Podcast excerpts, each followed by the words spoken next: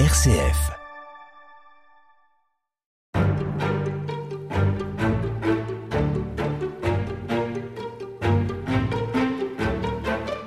Avec ses près de 34 840 communes, la France métropolitaine bat le record en Europe. Aucun autre pays n'en compte autant. Nous nous régalons avec leurs noms aux consonances parfois drôles ou grivoises et nous adorons savoir que Castelmoron d'Albret en Gironde est la plus petite commune de France avec ses 3,54 hectares ou que Rochefourchat dans la Drôme est la moins peuplée puisqu'il semblerait qu'elle n'ait qu'un seul habitant. Mais au fond, que savons-nous? De l'histoire de nos communes, de leur administration et puis de leur découpage territorial euh, Nous allons essayer d'éclairer tous ces points avec vous, euh, Claude Motte. Bonjour. Bonjour. Vous êtes ingénieur de recherche au CNRS. Vous assurez la direction d'un ouvrage consacré à l'étude du passage aux communes telles que nous les connaissons aujourd'hui et vous vous intéressez euh, à bien d'autres aspects de l'histoire des communes notamment aussi à une carte de Cassini. J'aimerais tout d'abord que vous précisiez justement votre métier, votre travail et puis finalement cette passion que vous avez pour la constitution des communes françaises. On va essentiellement d'ailleurs parler de la France métropolitaine, Claude Motte. Euh, l'origine de ma passion pour euh, ces communes, je pense qu'elle provient de la responsabilité que m'a donnée tout au début de ma fonction le directeur du laboratoire de démographie historique de l'époque de, coordonner et diriger cette collection des paroisses et communes de France. Au début, c'était un travail essentiellement d'édition, c'est-à-dire qu'il fallait que je euh, vérifie l'exactitude des données qui m'étaient communiquées par les auteurs de ces ouvrages.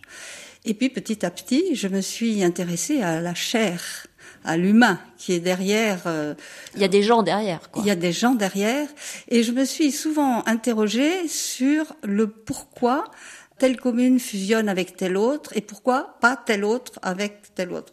Et je me suis dit qu'il devait y avoir sans doute un paramètre euh, géographique qu'il fallait regarder sur le terrain.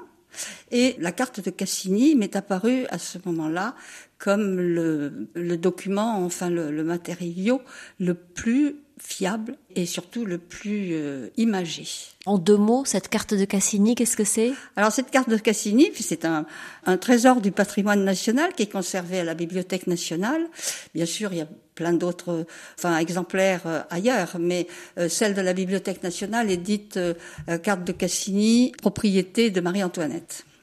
Alors cette carte de Cassini a été établie entre 1745 et 1790, en, en gros, et son intérêt fondamental, c'est qu'elle est, euh, pour la première fois dans l'histoire de la cartographie du monde, établie sur l'ensemble d'un territoire très vaste comme celui du royaume de la France de l'époque, c'est-à-dire hormis Nice et la Savoie, et la Corse, mais pour d'autres raisons.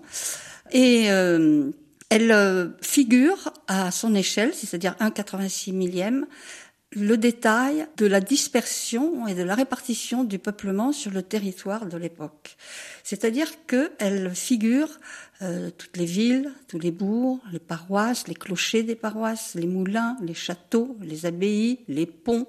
Elle dessine le tracé des rivières, des routes, et tout cela appuyé sur des levées qui ont été établies d'après la triangulation géodésique. Alors je ne vais pas rentrer dans le détail, c'est très compliqué, mais euh, ces levées de triangulation géodésique permettent de comparer la carte de Cassini à la carte d'aujourd'hui. Un document fiable et qui est un indicateur euh, particulièrement précieux de la France de l'époque. Absolument.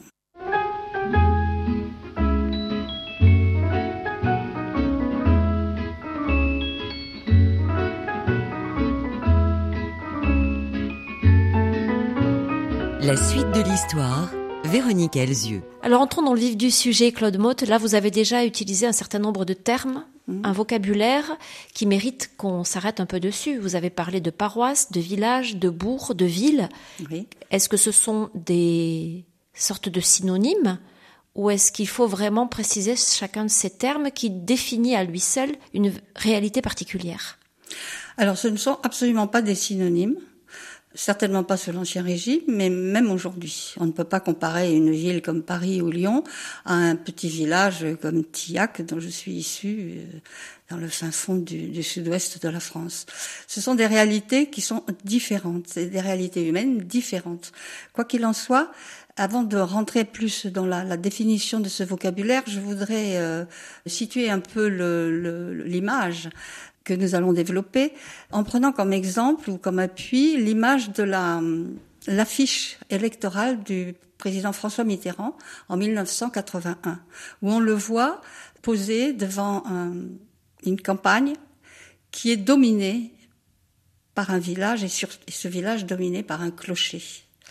Et c'était très astucieux parce que c'était comprendre à quel point la France est effectivement un pays de campagne, de villages et de clochers. Et qu'elle y tient particulièrement. Et qu'elle y tient particulièrement. Il y a un gros symbole là. Il y a un très gros symbole. Alors, ce symbole vient des origines de la construction du maillage administratif de la France, et on peut dire que cela remonte au premier siècle de la christianisation au VIe siècle à peu près, quatrième, sixième siècle, lorsque les premiers évêques ont commencé euh, à évangéliser les, les campagnes françaises. Ils ont créé des premières euh, paroisses qui s'appelaient des, des, paroisses mères. Et ce tissu de paroisses mères s'est subdivisé au fil de l'évolution de la population et s'est stabilisé. Certains historiens pensent même que à l'époque de Charlemagne, parce que euh, Charlemagne d'abord a institutionnalisé la dîme, c'est-à-dire un impôt prélevé sur les récoltes, qui auparavant était payé par les seigneurs qui finançaient l'érection des, des, paroisses, enfin des églises. Et hum, vu les besoins grandissants de l'administration de la religion, il fallait euh, trouver établir, des... trouver des, des financements. Des finances. Et donc la dîme a été imposée à ce moment-là. Et certains historiens pensent que euh, dès l'époque de Charlemagne, le tissu des paroisses qui vont donner nos communes est pratiquement gravé.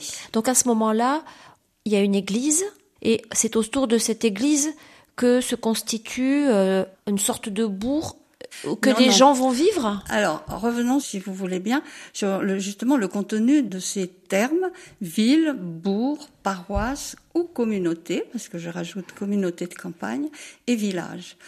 On dit que les communes d'aujourd'hui sont issues des paroisses. C'est exact. Mais encore faut-il savoir ce qu'est une paroisse sous l'Ancien Régime. Et pour revenir à Charlemagne, la paroisse c'est d'abord une assemblée de croyants réunis autour d'une église et d'un curé, mais c'est devenu avec Charlemagne un ressort fiscal, le territoire sur lequel les habitants sont euh, imposés par la dîme. Lorsque l'administration royale s'est développée et que son administration a demandé de plus en plus de besoins financiers, elle s'est moulée pratiquement sans problème dans les ressorts paroissiaux. Et ça a donné, pour imposer ses propres impositions, dont les plus connues sont la taille et la gabelle, imposition sur le sel, et ces paroisses religieuses, devenues paroisses fiscales par l'intermédiaire de la dîme, se sont encore plus devenues des paroisses fiscales par le prélèvement des impôts royaux. Donc la paroisse est bien plus qu'une paroisse religieuse. C'est une paroisse religieuse, bien sûr, mais c'est aussi un ressort fiscal. Et pour nous, historiens, démographes, ce qui est le plus important finalement, c'est que c'est un, ressort de comptage de la population. C'est dans le cadre de ces paroisses, qu'elles soient religieuses ou fiscales, que la population, des siècles avant 1789, a été dénombrée. Douce France, cher pays de mon enfance, bercé de tendre insouciance, je t'ai gardé dans mon cœur. Mon village,